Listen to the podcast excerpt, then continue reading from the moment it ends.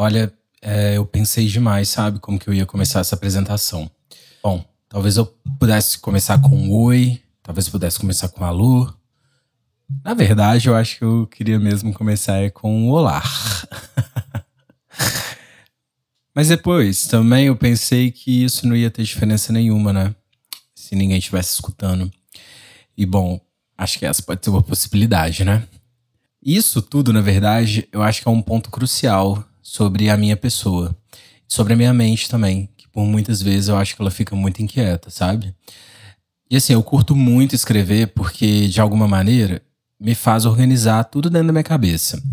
E eu acho assim, nada melhor do que organizar tudo isso, né? E depois transformar em fala. Ou então em ação, ou quem sabe um monólogo, né? Melhor ainda, que aí ninguém me interrompe.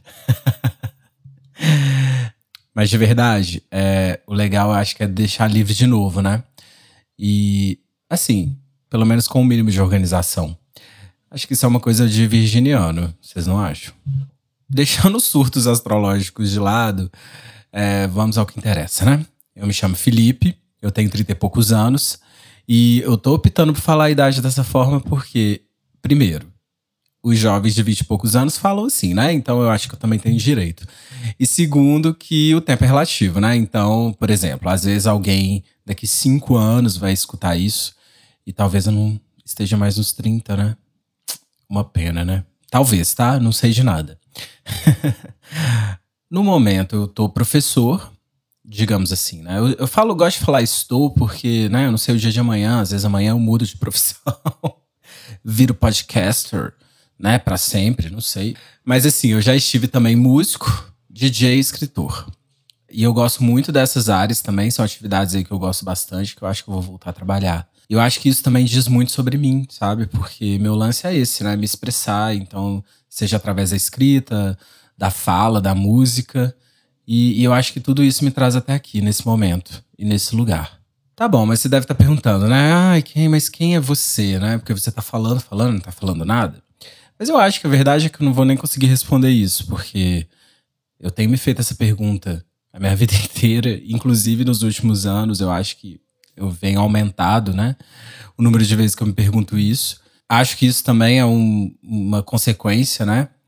Do tão falado aí autoconhecimento, que eu, eu acho que eu estou em busca disso, e que é clichê ainda mais para alguém nos 30 anos, né? Mas a verdade, assim, é que eu tenho feito tantas descobertas legais, tantas coisas maravilhosas, que eu acho que só isso já seria um motivo suficiente para poder dividir isso com as pessoas.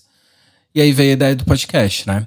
É, assim, eu poderia escrever primeiro, né? Claro, porque eu faço um roteiro, tudo, sou bem organizado. E depois falar ainda, tudo. que eu adoro falar. Olha que coisa linda, né? Então, por essas e outras que eu amo a internet, porque olha, me possibilitou fazer isso, né? Meu ego agradece. Graças. Bom, mas para deixar claro uma coisa que eu acho importante, é, eu vou dividir as coisas aqui que eu tenho né, descoberto, as coisas maravilhosas aí que eu falei, mas eu não tenho a pretensão de achar que eu sou o dono da verdade. Aliás, assim, tá, no passado eu até tinha essa pretensão, sabe? E, e talvez eu ainda volte um pouco nesse lugar. Mas eu sei que eu posso estar errado. É, Aliás, eu já estive errado muitas vezes.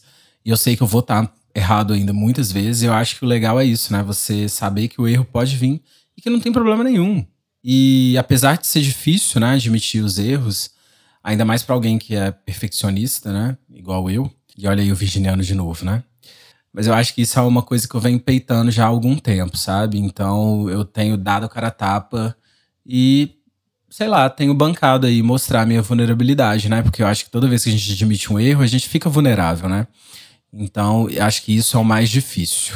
Citando aí um RuPaul, né? Que ele adora falar de vulnerabilidade. Mas é verdade, eu acho que uma das coisas mais difíceis é isso, sabe? Dar a cara a tapa pra mostrar que você também pode errar, né?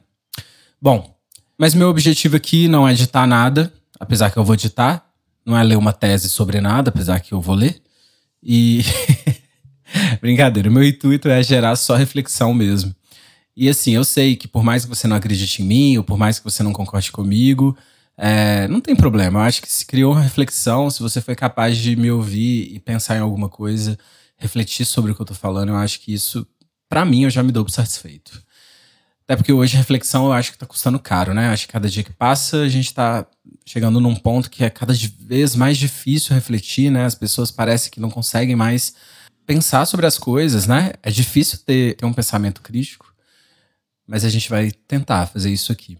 E assim, para finalizar, eu espero que, apesar desse momento né, crítico que a humanidade está passando, desse momento crítico que o nosso país está enfrentando, em todas as esferas, né? Seja ela política, econômica, social, é, eu acho que acredito, sabe, que juntos a gente pode conseguir pensar numa saída.